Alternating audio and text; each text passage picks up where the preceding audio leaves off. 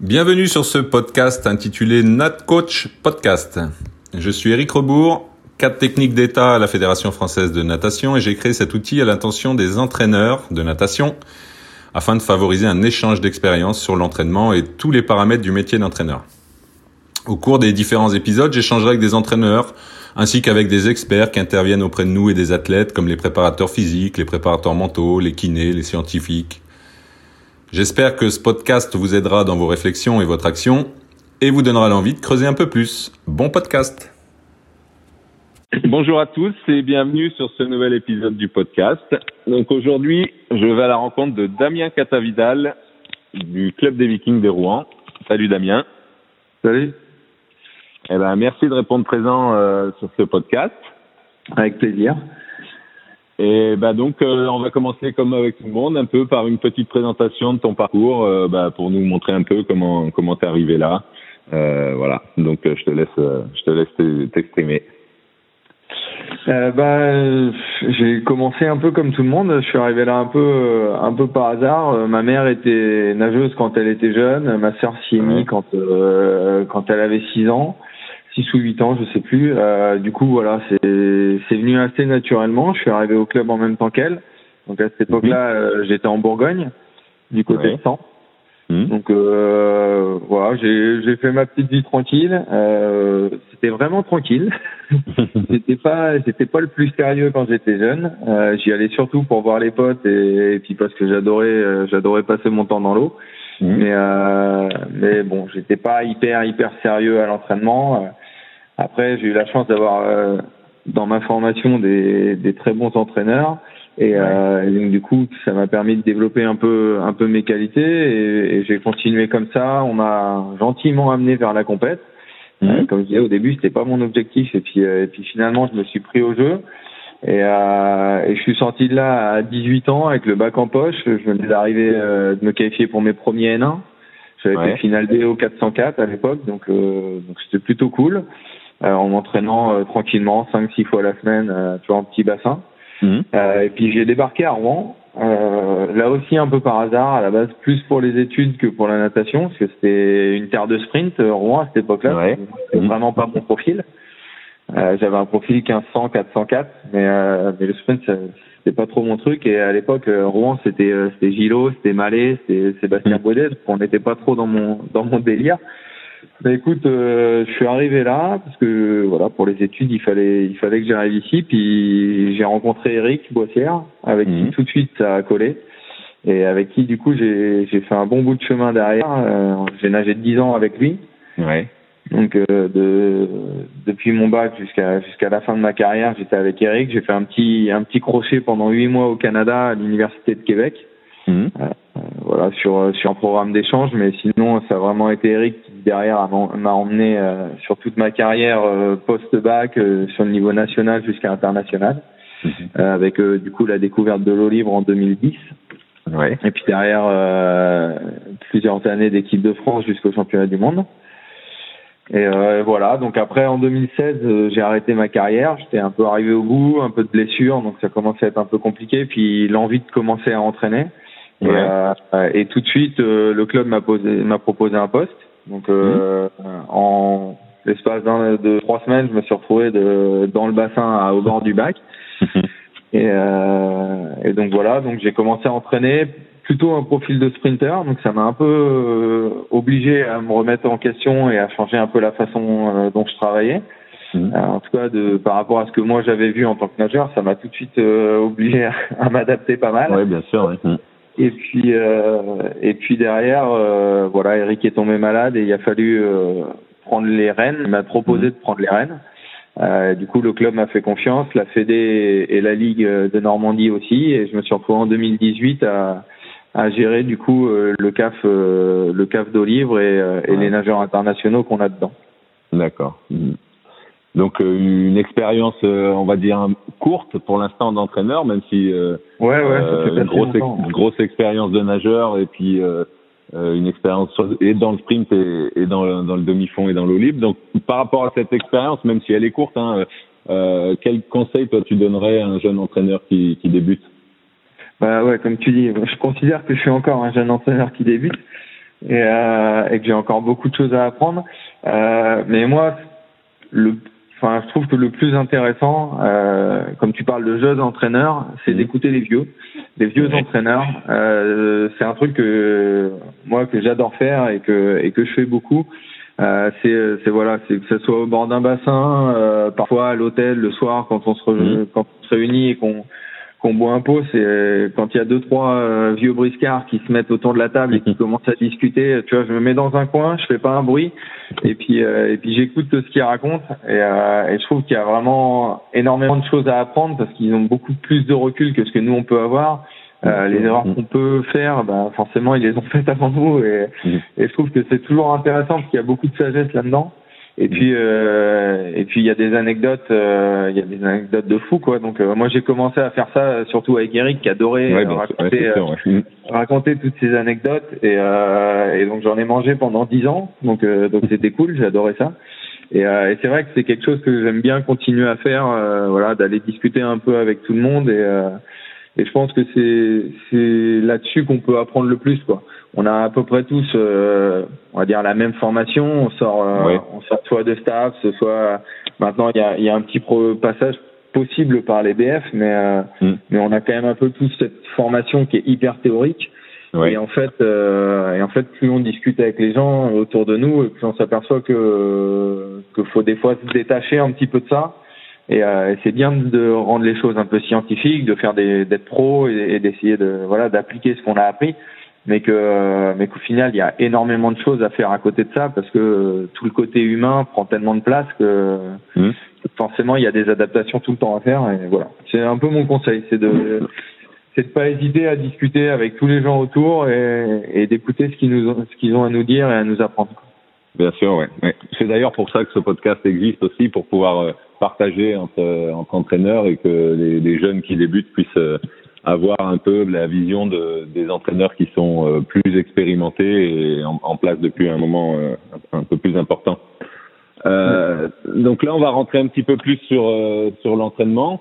Donc voilà, si tu peux nous présenter un peu ta façon de, de travailler, la conception que tu as de l'entraînement avec le, bah, le groupe d'athlètes que tu as au quotidien. Ouais, alors bah, du coup, moi j'ai surtout un, un groupe de demi-fondeurs. Euh, porté euh, porté au libre. Mmh. Euh, la première chose, moi, que que j'essaie de bosser avec eux euh, et sur lequel je suis hyper attentif, euh, c'est le fait de bien nager. En fait, euh, j'ai j'ai un peu en horreur cette cette espèce de de légende comme quoi le demi-fondeur c'est un c'est un mauvais nageur entre guillemets, c'est mmh. celui qui nage mal, qui sait pas s'organiser ou voilà, c'est juste le besogneux qui, qui se fait mal à l'entraînement et qui, qui nage un peu n'importe comment. Ouais. Et, euh, et c'est vrai que moi je travaille beaucoup avec eux euh, là-dessus, euh, sur le fait d'être attentif à leur technique, à leur propulsion. On fait euh, mmh. on fait du travail euh, à vitesse lente pour vraiment placer la nage et essayer derrière de retranscrire ça sur un sur un sur un travail plus rapide, voilà, à leurs allures. Mais mais c'est vrai que j'essaye de, de les rendre vachement attentif à ça. Sur, euh, hmm. on a beaucoup, on le sait, enfin sur, sur l'entraînement, en tout cas moi dans mon entraînement, euh, il y a de la, il y a de la nage à vitesse lente, voilà, sur de l'aéro euh, strict. tu vois et, et en fait de, de leur expliquer que ce travail-là c'est pas juste taper des bornes pour taper des bornes et entre guillemets pour pour justifier le fait qu'on a fait euh, 6, 8, 10 kilomètres dans la séance Bien sûr. Euh, mais qu'il y, y, a un vrai travail à faire là-dessus et que et le travail est notamment là-dessus. quoi. J'ai quelques nageurs qui, qui techniquement ont des défauts et, euh, et c'est vrai que je passe mon temps à leur répéter, euh, hmm. à leur répéter les consignes techniques, à leur, à leur faire comprendre qu'en fait en nageant mieux, ben ils nageront plus vite avant tout. Oui, euh, ils dépenseront moins d'énergie aussi, oui. Ouais, voilà, c'est ça. Et, euh, et, que ça leur permettra d'être plus forts au moment où vraiment il faudra être fort, quoi, sur une course, euh, notamment sur une course de libre. Mm. Et, euh, et dans ce même but, j'intègre, euh, j'essaie d'intégrer au maximum, euh, enfin de plus en plus, en tout cas, du catenage. Ouais. voilà, j'ai des nageurs qui sont crawl, crawl, crawl. Mm. Et, et, dès qu'on sort de ça, c'est un peu compliqué. Et en fait, pareil, dans la, dans la recherche d'appui, je trouve que le catenage c'est hyper intéressant de changer les modalités de nage en permanence, ça les oblige un peu à s'adapter ouais. euh, là-dessus aussi et à trouver d'autres façons, euh, d'autres façons d'envoyer quoi. Donc euh, voilà, je travaille, j'essaye de mettre ça, mais bon, je dis, ils sont un peu formatés crawl, donc ça répond pas toujours très bien. En tout cas, c'est pas forcément ce qu'ils préfèrent. Mais, euh, mais je trouve que c'est intéressant qu'ils en fassent vraiment de façon régulière. On n'en fait pas à mhm. tous les entraînements. Il y, a, des entraînements forcément qui sont spécifiques euh, au livre et où là, euh, bah, c'est très long et c'est que du crawl. Mhm. Mais, euh, mais j'intègre régulièrement aussi ce travail de catenage. D'accord. Mhm. Donc ça, c'est le, c'est le premier point. Euh, vraiment de nager, de nager intelligent et de nager bien. Euh, le deuxième point, c'est c'est l'autonomie en fait que que j'essaye de créer avec eux. Euh, du coup, c'est vraiment au sens large. C'est-à-dire que moi, je considère qu'un nageur qui, qui fait la démarche de venir chez nous, qui s'inscrit dans ce genre de, de structure, il sait pourquoi il est là. Ouais. On tombe pas par hasard à cet endroit-là. Il y a quand même, enfin voilà, il y a une démarche personnelle au départ, et, mhm. euh, et forcément, en fait, ils arrivent tous avec un projet. Alors j'ai la chance en plus là d'avoir plus des universitaires, donc je pense que c'est plus facile quand ils commencent à avoir 18, 19, 20 ans et qui sont aussi plus matures mais euh, mais c'est vraiment de leur expliquer que c'est eux qui font le projet, que moi je me mets à leur service, que je suis là pour les accompagner, mais que en fait c'est pas eux qui bossent pour moi quoi. C'est ouais, ouais. ils sont là, ils sont là pour bosser. Donc à, à ce niveau-là, euh, c'est vrai que euh, moi ça m'intéresse qu'ils soient vraiment autonomes sur cette partie-là, et du coup euh, je suis attentif à toutes les suggestions qu'ils peuvent me donner. Mhm. à partir du moment où elles vont dans le bon sens, bien entendu, mais, ouais, mais, mais, souvent très rapidement en fait elles vont dans le bon sens parce que parce que ça leur permet en fait aussi de prendre un peu la main sur ce qu'on leur propose. Euh, mhm. même s'il y a une base générale, ils font globalement tous le même entraînement, mais voilà, d'avoir des petites adaptations qui vont faire que c'est plus efficace pour eux, qui vont être plus euh, aussi en comment euh, en succès tous les jours à l'entraînement et voilà de, de, travailler et et je trouve que ça évite de les brider en fait. Et, euh, et, ils le savent aussi à l'entraînement. Euh, du coup, il y a des jours où, par exemple, l'entraînement, on est sur une séance officiellement qui, sur mon plan, est censée être une, une séance euh, d'aéro strict, de travail de replacement, etc. Mais euh, l'avantage, c'est que du coup, ils savent qu'ils peuvent un petit peu changer la donne et que, bah, mhm. s'ils se sentent bien, ils vont jamais se retenir et ils vont jamais se dire, ok, aujourd'hui, ça doit être tranquille, j'y vais pas. Bah, voilà, euh, ça permet aussi qu'ils sont quand même assez joueurs, c'est l'avantage des nageurs de livre, et que mm. voilà, s'il y en a un qui se sent un peu bien, qui commence à allumer, euh, il y en a un, deux, trois qui répondent, et au final, euh, parfois une séance qui devait être une séance entre guillemets anonyme au milieu de la semaine, plus de plus de récup, et eh ben on va se retrouver avec une avec une série qui est hyper intéressante quoi. Et, et ça, je trouve que c'est hyper intéressant qu'ils qu'ils aient cette opportunité là et qu'il euh, manque pas une occasion de faire une très bonne séance. Quoi. Et dans ce cas-là, comment tu, tu réagis et tu adaptes le reste de la semaine, par exemple, ou, tu l'adaptes pas Je sais pas. Est-ce que, est-ce que si tu avais prévu toi une séance euh, à base aéro euh, plutôt tranquille et qu'ils se sont un peu emballés et qu'ils se sont bien donnés, est-ce que derrière tu vas modifier des choses ou est-ce que, est-ce que tu restes sur ce que tu avais prévu derrière? Bah, dans dans l'optique, j'essaye de rester plus sur ce que j'avais prévu. Après, euh, après, c'est sûr que forcément, je le prends en compte. Euh, mhm. C'est-à-dire que si l'après-midi euh, c'était vraiment très dur, euh, bah forcément, je sais aussi que ça peut être plus compliqué pour celui qui le matin a vraiment envoyé plutôt que pour celui qui le matin s'est contenté de faire de faire ce que je demandais parce que lui il mhm. le sentait plus comme ça ce jour-là. Donc euh, voilà, après, euh, après c'est aussi le but de, de discuter un petit peu avec eux, c'est d'avoir un peu tous ces ressentis-là euh, et de leur faire comprendre que voilà, ils, ils prennent en main aussi leur entraînement et leur semaine. Mmh. Ils savent globalement quel jour ça va, ça va cartonner. Donc le matin, s'ils se sentent bien et qu'ils envoient, par exemple le jeudi matin, ils savent que le jeudi après-midi, on est souvent sur du travail un peu lactique. Euh, Quand ils envoient le matin, ils savent très bien ce qu'ils vont prendre l'après-midi. Donc, je me dis aussi que s'ils se permettent de le faire, c'est parce qu'ils savent qu'ils sont dans une. Ils sentent, ouais, d'accord. Mmh. Ah, ils sentent qu'ils peuvent se le permettre, quoi. Donc euh, voilà, on est on est un peu comme tout le monde. Je pense qu'on a une 32 semaines qui ressemblent beaucoup d'une semaine à l'autre. Donc euh, donc ils savent euh, ils savent les jours où ça pique et euh, mmh. et, euh, et, ils savent les jours où c'est un peu plus un peu plus tranquille ou en tout cas sur un domaine qu'ils maîtrisent peut-être un peu plus et qui va un peu moins les, impacter. Mmh. Mais euh, cette prise d'autonomie, en fait, elle est vraiment importante à l'entraînement pour nous euh, par rapport à l'eau libre, en fait, parce que bah parce que ce ressenti-là, euh, il faut qu'il l'ait quoi. Nous, on peut les préparer, on peut en faire, on peut en faire des avions et, et les mettre euh, aux meilleures conditions le jour du départ. Mais si Mhm. pendant la course, ils sont pas capables de sentir ces choses-là, de Mhm. sentir si euh, s'ils sont trop haut, trop bas, s'il faut qu'ils se planquent, s'ils peuvent attaquer ou pas, euh, Ouais, bien sûr. si euh, cette accélération c'est celle de trop ou pas. En fait, s'ils n'ont pas ce ressenti-là, bah derrière euh, ils peuvent pas tenir sur une course parce qu'il va falloir qu'ils prennent ces décisions-là eux-mêmes en permanence. Ouais. Donc euh, donc c'est aussi pour ça que moi je trouve ça hyper intéressant de pas avoir des robots qui font euh, Bien qui sûr, font ouais, qui sont pas capables de, euh, de réguler voilà, la course, quoi. Mm. Ouais, voilà, il faut qu'ils aient ces- cette, au- cette autonomie et cette capacité à sentir les choses. Quoi. Mm. Donc, euh, donc voilà, ça c'est un peu les deux, euh, on va dire les, les deux grands principes. Euh, après sur le sur le travail un peu plus euh, entre guillemets pour rentrer dans les détails de l'entraînement, on a pas mal de, en fait, on bosse beaucoup en polarisé. Ouais. Donc euh, chez nous le travail dur, il est souvent l'après-midi. Ok. Voilà. Euh, avec une petite exception, c'est le mercredi matin, comme on a un créneau un peu plus long, souvent euh, on part sur un, sur un entraînement spécifique Ouais. de libre. Donc là, on est sur une grosse séance avec quand même de la aussi de la qualité qui est demandée. Mais globalement, le matin, c'est beaucoup de travail aéro strict avec qualité Mhm. de nage, qualité technique, euh, beaucoup de travail de bras. Et euh, on fait beaucoup de bras aéro strict en fait. Euh, et puis euh, l'après-midi, euh, on va être on va être plutôt sur du travail où va falloir euh, va falloir aller vite. Ouais. Euh, et voilà, donc euh, c'est un petit peu ça l'idée. Et sur le travail vite, par contre, euh, moi je considère que dans l'eau libre, il faut savoir un peu tout faire. Parce que Mhm. euh, il y a des moments où on va te demander de, de nager longtemps à une allure qui est quand même assez élevée et en t'économisant maximum. Et puis de, derrière, il va falloir répondre à un sprint. Et Ouais. aujourd'hui, quand on voit quand on voit les les athlètes qu'on a en face de nous, euh, bah forcément c'est pas c'est plus du petit sprint quoi, c'est du c'est de la vraie sûr, vitesse. ouais, ouais. Et euh, quand faut suivre un Wellbrook, quand faut suivre Paltrinieri, forcément, euh, il faut pas faire semblant, quoi. Donc, euh, je je m'interdis pas à aller en fait entre guillemets dans les codes euh, des autres disciplines. C'est-à-dire que Ouais.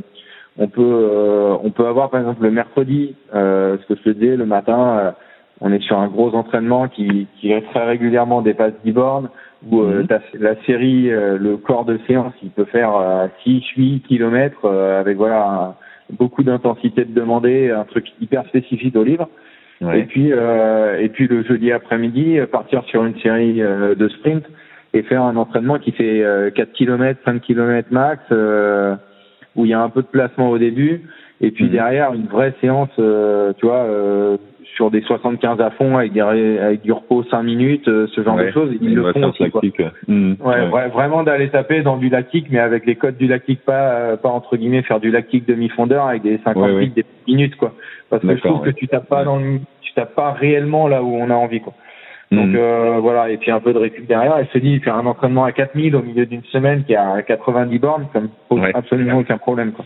Mm, Bon après, sûr. faut le, ra- faut le rattraper ailleurs, hein, mais, Mm. Ouais. mais, mais sur l'idée, euh, voilà, c'est que quand on décide de, enfin, d'aller travailler ce domaine-là, bah moi je préfère qu'on le fasse vraiment bien, quitte Mm. à quitte à faire euh, moins de bornes et, et entre guillemets sortir un peu de notre euh, notre euh, ouais, de notre habitudes, blocage, ouais. euh, Ouais. de, de demi-fondeur où euh, tous les jours il faut taper des bornes quoi ce qui est Ouais, ouais, puis est des fois un vrai peu que dur à, à entendre hein, pour- même pour eux c'est-à-dire que bon ça ça leur déplaît pas de faire des entraînements de 4 km de temps en temps hein, mais euh, Hmm. mais c'est vrai que euh, cette façon de changer les, entraînements et de pouvoir faire 12 km un jour 4 km le lendemain Hmm. c'est pas forcément ce dont ils avaient l'habitude quoi Ouais, bien sûr, ouais.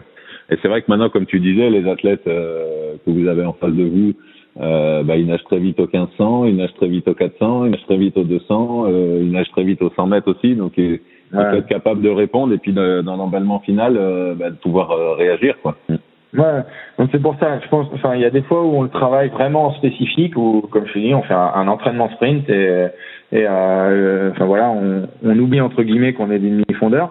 Mhm. Euh, et, euh, et après, par contre, bah, on sait aussi que ce, ce travail-là, il va falloir être capable de le de l'utiliser en fin de course. Donc ça, c'est Ouais, encore ouais. un autre, euh, tu vois, c'est la deuxième étape. Donc derrière, euh, forcément, c'est sur les grosses séances, sur les gros entraînements, euh, bah, on va finir aussi des fois par des séances de, enfin, par des séries où il va y avoir des 50 ou des 100 mètres à fond euh, sur du travail de puissance, alors Ouais, qu'on vient d'enquiller euh, un gros cycle, enfin un gros bloc de de bras ou un gros bloc de travail euh, voilà sur de Mm. sur des allures spécifiques de de 10 km et, Ouais. euh, et à ce moment-là c'est hyper important aussi de rajouter ces, cette capacité même dans la difficulté à avoir toujours ce dernier 50 de, de disponible sous le Bien sous les bras en hein. changeant de Mm. modalité technique etc mais euh, mais voilà c'est euh, c'est deux enfin c'est deux façons de travailler qui sont différentes mais mais en tout cas moi je pense que c'est intéressant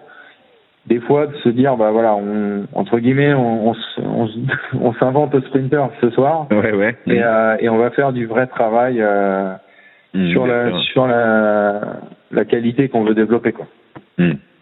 Ok, ouais. ouais. Euh, et en termes de prépa physique, est-ce que tu l'intègres dans, dans, te- dans ton entraînement? Euh, Comment ça se passe avec tes, tes athlètes? Alors la prépa physique j'ai changé de façon de travailler cette année Ouais. Euh, en fait, euh, on a on a un préparateur physique qui est extérieur.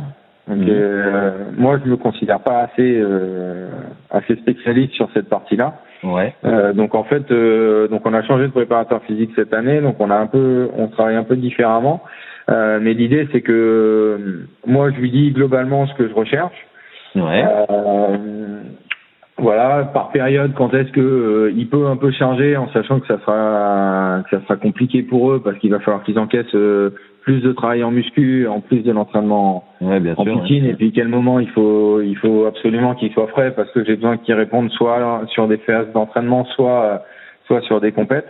Mhm. Euh, voilà. Après, euh, après, ça a mis, ça a mis quelques semaines à, à se mettre en place, forcément, comme à chaque fois qu'il y a un, un nouveau ouais. euh, Mhm. fonctionnement. Après, je, je sais quand est-ce qu'ils sont en muscu, je sais globalement ce qu'ils font, euh, mais euh, mais je j'adapte pas forcément mes entraînements avec euh, avec la séance euh, qu'ils ont fait avant, quoi. Euh, les adaptations, elles vont, elles viennent entre guillemets un peu plus dans l'autre sens.